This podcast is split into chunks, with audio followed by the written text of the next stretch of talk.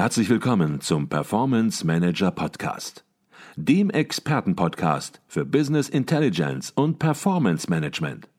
Inspirationen, Know-how und Impulse für Controller und CFOs, die noch erfolgreicher sein wollen. Ihr heutiger Gastgeber Peter Blum.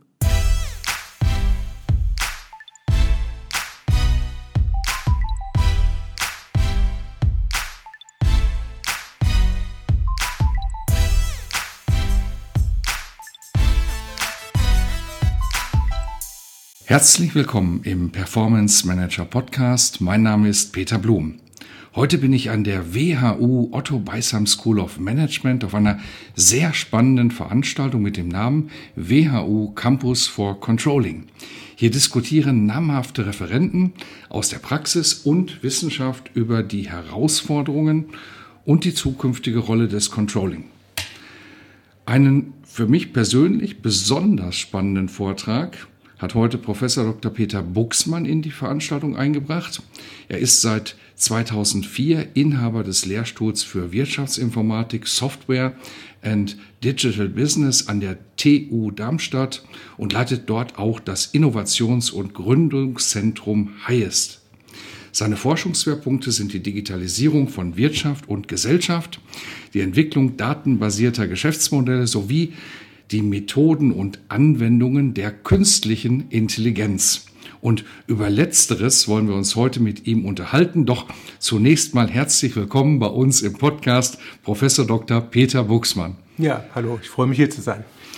Herr Buchsmann, mit Ihrem neuen Buch, das im Springer Gabler Verlag erschienen ist und den Titel trägt Künstliche Intelligenz mit Algorithmen zum wirtschaftlichen Erfolg, da wollen sie helfen, die neuen Technologien und vor allem die Anwendungspotenziale der künstlichen Intelligenz besser zu verstehen und einzuordnen. Und die FAZ hat zu ihrem Buch getitelt KI Rundumschlag in Buchform und aus meiner Sicht auch zu Recht festgehalten, dass es viele Gründe gibt, das Buch zu lesen. Und einer, Sie wissen es wahrscheinlich schon, und einer davon ist, dass es kein dickes Standardwerk geworden ist, sondern das Buch ist extrem gut zu lesen. Ich habe es auch selbst schon gelesen, ist sehr praxisnah geschrieben und hat trotzdem, und das ist eben das Wichtige, die nötige Tiefe. Aber fangen wir mal ganz vorne an. Der Begriff künstliche Intelligenz, das ist ein Begriff, da können viele Leute noch gar nichts mit anfangen. Das ist ein schillernder Begriff. Wie definieren Sie, was ist für Sie künstliche Intelligenz?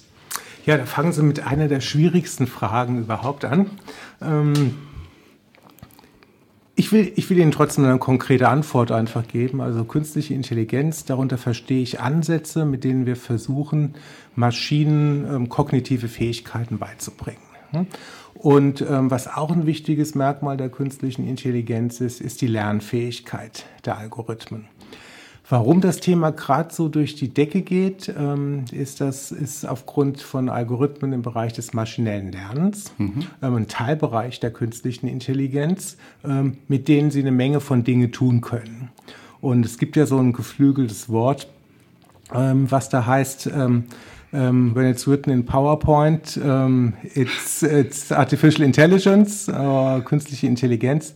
And if it's written in Python, it's machine learning. Mhm. Was auch so ein bisschen ja heißt, dass der ein oder andere auch auf diesen Hype so ein Stück weit ähm, aufspringt, auf den Hype um das Thema KI und, und Dinge, ja, die man früher vielleicht auch als Business Intelligence oder ähnliches bezeichnet hätte, wird umgelabelt. Ne? Das mhm. ist immer so ein Punkt, wo man ein bisschen aufpassen muss. Okay, jetzt gibt es künstliche Intelligenz und Technologien wie neuronale Netze, Sie haben es gerade angesprochen, gibt es ja schon länger. Und Sie haben gerade auch gesagt, das Ding durch, geht jetzt durch die Decke. Ähm, ja, warum ist das so? Warum fängt es jetzt an, dass die praktische Nutzung von KI-Anwendungen in Unternehmen ankommt und ja im Fokus gerät? Ja, also, also ich denke, es gibt vier Punkte oder vier Begründungen, warum KI, ich bleibe jetzt mal genau bei dem Wording, durch mhm. die Decke geht. Mhm. Ähm, es sind Daten verfügbar, sowohl unternehmensintern als auch extern im, im, Internet, die die Grundlage darstellen für maschinelles Lernen und solche Anwendungen. Also wir haben so viele Daten wie noch nie, mhm. ähm, obwohl natürlich auch gilt, dass bei den einen oder anderen Anwendungen wir noch bessere Daten in Qualität und Quantität brauchen könnten. Ne? Aber da hat sich viel geändert.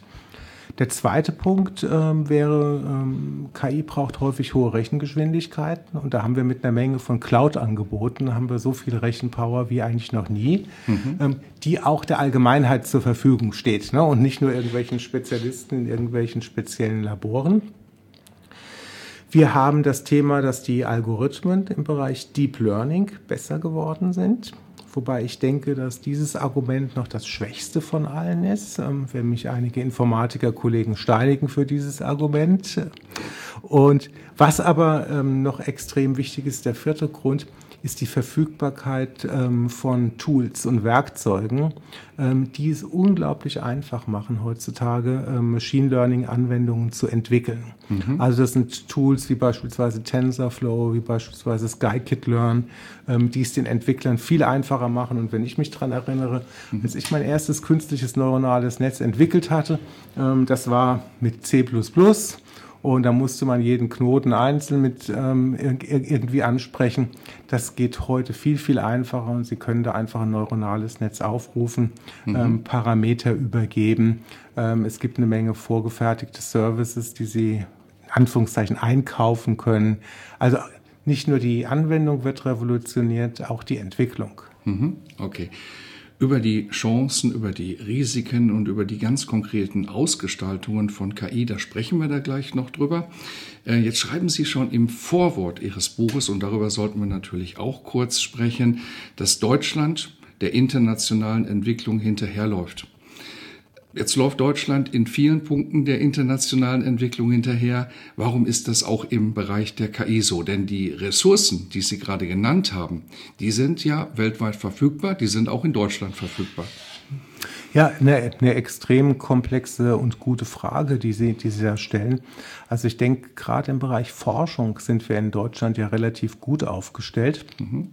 Und warum wir gerade ähm, wirtschaftlich im KI-Bereich hinten dran hängen. Also wenn Sie sich allein die, die Tools anschauen und die Anbieter, die es gibt im Bereich KI, da ist Google führend, ähm, da ist Microsoft führend, ähm, Facebook, Amazon sind extrem gut aufgestellt. Das ist ein Stück weit auch wieder das Thema Risikobereitschaft. Bin ich bereit, ein Unternehmen zu gründen in dem, in, in dem KI-Bereich oder bin ich es nicht?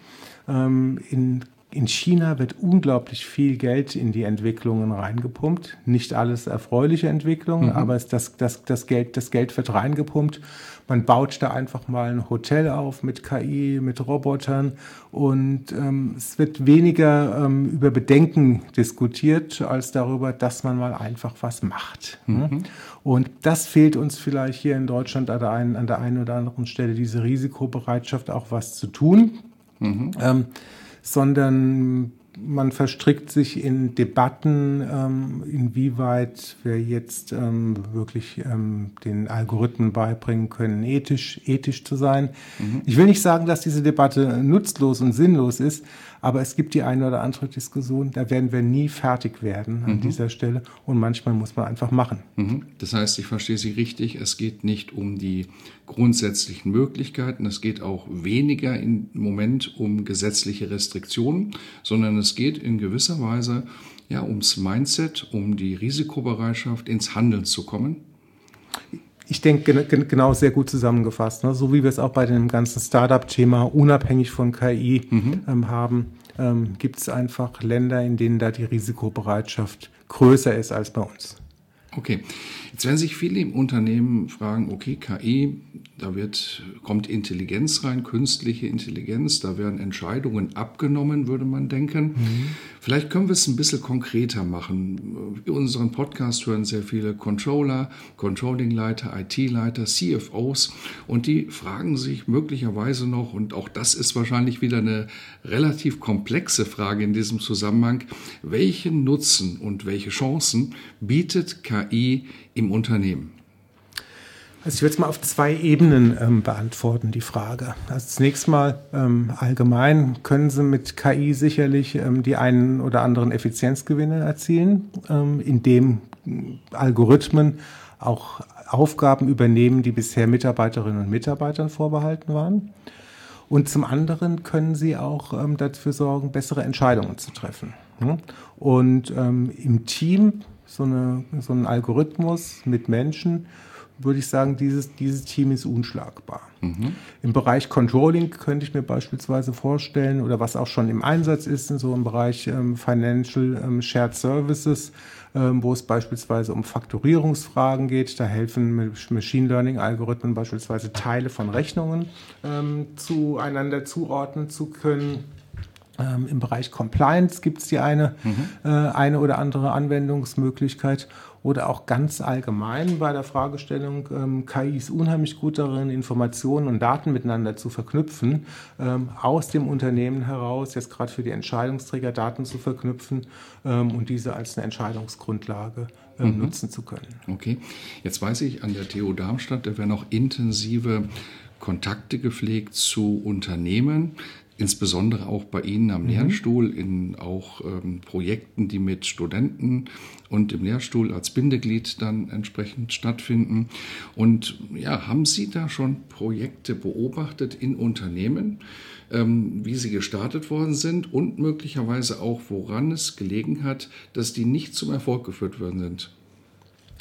Ähm, wir sind da in der Tat, genau wie Sie sagen, in eine Menge von Projekten involviert. Mhm. Und bei den meisten kann man ehrlich gesagt noch nicht sagen, ähm, okay. ob und inwieweit sie erfolgreich sein werden. Okay. Das sind ähm, Projekte im Bereich Predictive Maintenance, das sind Projekte im Bereich Chatbots mhm. und also in dem Bereich Chatbot beispielsweise, wenn ich das noch anfügen darf, das ist auch ein wunderbares Beispiel dafür, wie hochwertig und leistungsfähig die ganzen Softwarewerkzeuge mittlerweile sind. Mhm. Ne, nehmen Sie so einen ähm, Google Dialogflow beispielsweise. Mhm. Wir sind gerade, also da begleiten wir ein Unternehmen dabei ähm, und sind selbst dabei. Dadurch sind wir eigentlich auf die Idee gekommen, für unseren eigenen Lehrstuhl so ein Chatbot zu entwickeln, mhm. ähm, damit ähm, dieser Chatbot dann eben die Fragen beantworten kann von Studierenden, von Praxispartnern, von anderen Wissenschaftlern. Mhm. Und da ist es wirklich toll zu sehen, wie viel Arbeit diese Tools ähm, den Softwareentwicklern abnehmen. Mhm. Okay, vielleicht sollte ich die Frage nochmal anders stellen und nicht beim Scheitern beginnen, sondern vielleicht fragen, was würden Sie empfehlen, was würden Sie Unternehmen empfehlen, wenn die sich nun grundsätzlich mal mit KI beschäftigen wollen und vielleicht nur mal ein kleines Thema beleuchten wollen. Wie sollte man grundsätzlich vorgehen? Gibt es da eine gewisse Arbeitshaltung, ein gewisses Mindset, mit der man an solche KI-Projekte rangehen sollte, gewisse Arbeitsmethodiken, wie man sich diesen Projekten nähern sollte? Weil ich denke, das ist schon ein Thema für viele, die unseren Podcast hören. Die sagen, ja, ich will was machen, aber ich habe gar keine Erfahrung. Wie soll ich mich da jetzt annähern? Ich höre was von Algorithmen, ich höre was von neuronalen Netzen. Wie geht das jetzt konkret? Wird da ein Projektteam gebildet und lot geht's? und da sind dann die alten Bekannten wieder drin im Unternehmen. Wie fängt man sowas an im Unternehmen? Also was ich in der Tat beobachte, ist, dass in vielen Unternehmen und IT-Abteilungen das entsprechende Know-how fehlt. Mhm. Ja? Ähm, das sind dann häufig eher klassische Softwareentwicklungsskills vorhanden. Das sind, das, sind, das sind gute Leute. Aber so bei dem Umgang mit den neuen Tools haben sie häufig relativ wenig Ahnung. Mhm. Ähm, da kann man in der Tat sagen, dass die Hochschulen wahrscheinlich in ihrem ähm, Wissensstand heute in der Regel ähm, voraus sind den mhm. Unternehmen. Mhm. Also insofern kann da eine Kooperation mit einer Hochschule viel Sinn machen. Das zweite Thema, also oder anders formuliert nochmal, also nicht den klassischen Weg gehen, ähm, wie man, keine Ahnung, seit 20 Jahren die Software entwickelt. Ein anderer Punkt, ähm, der mir, den ich in zwei Projekten jetzt gesehen habe, ist die Verfügbarkeit von Daten. Mhm. Und da denke ich auch, dass sich da Unternehmen gegenseitig sehr helfen könnten, ja, ähm, wenn sie vielleicht in bestimmten Bereichen ähm, ihre Erfahrungen mit dem Sammeln von Daten, weil die die Grundproblematik ähm, bei der Sammlung von Daten, die ich da sehe, das ist eigentlich häufig genau die gleiche. Sie haben Datensilos in den Unternehmen. Ähm, das sind aber nicht nur technische Schnittstellen, wo es manchmal problematisch ist, sondern viele Bereiche sind nicht bereit, ihre Daten herauszugeben. Und letztendlich können sie nur die ähm, Effizienz und Effektivität der Algorithmen wirklich bewerten, wenn sie ordentliche Datensätze haben. Mhm. Und ähm, auch die Wahl des KI-Algorithmus und ähm, die Datenbasis sind nicht unabhängig voneinander. Mhm. Das, das Thema Daten wäre ein weiteres sehr wichtiges. Und ansonsten würden aber auch viele ähm, Prinzipien gelten, die Sie im Projektmanagement haben, dass Sie den Kunden einbinden über einen echten Kunden oder einen Product Owner, wenn Sie es agil machen wollen. Das mhm. ist dann sehr vieles parallel. Okay, jetzt enthält Ihr Buch ja zahlreiche Anwendungsbeispiele, auch bekannter Unternehmen, beispielsweise von Amazon, von IBM, Microsoft, SAP, VW. Ähm, wenn wir das jetzt auf den Mittelstand runterbrechen, und Sie haben ja gerade auch von ganz konkreten Projekten gesprochen, die Sie auch mit dem Lehrstuhl von der TU aus betreuen oder beobachten teilweise. Äh, wenn wir das nun für den Mittelstand runterbrechen, was sind das für ganz konkrete Potenziale, für ganz konkrete Themen, mit denen ein mittelständischer CEO oder CFO sich diesem Thema annähern könnte? Mhm. Also ein, konk ein konkretes Beispiel ähm, in der Industrie ähm, wäre der Bereich Predictive Maintenance natürlich. Mhm. Und das ist in vielen Unternehmen, also kleinen mittelständischen Unternehmen mittlerweile auch ein Muss, das zu tun. Und zwar, ähm, weil sie Druck von ihren Kunden bekommen.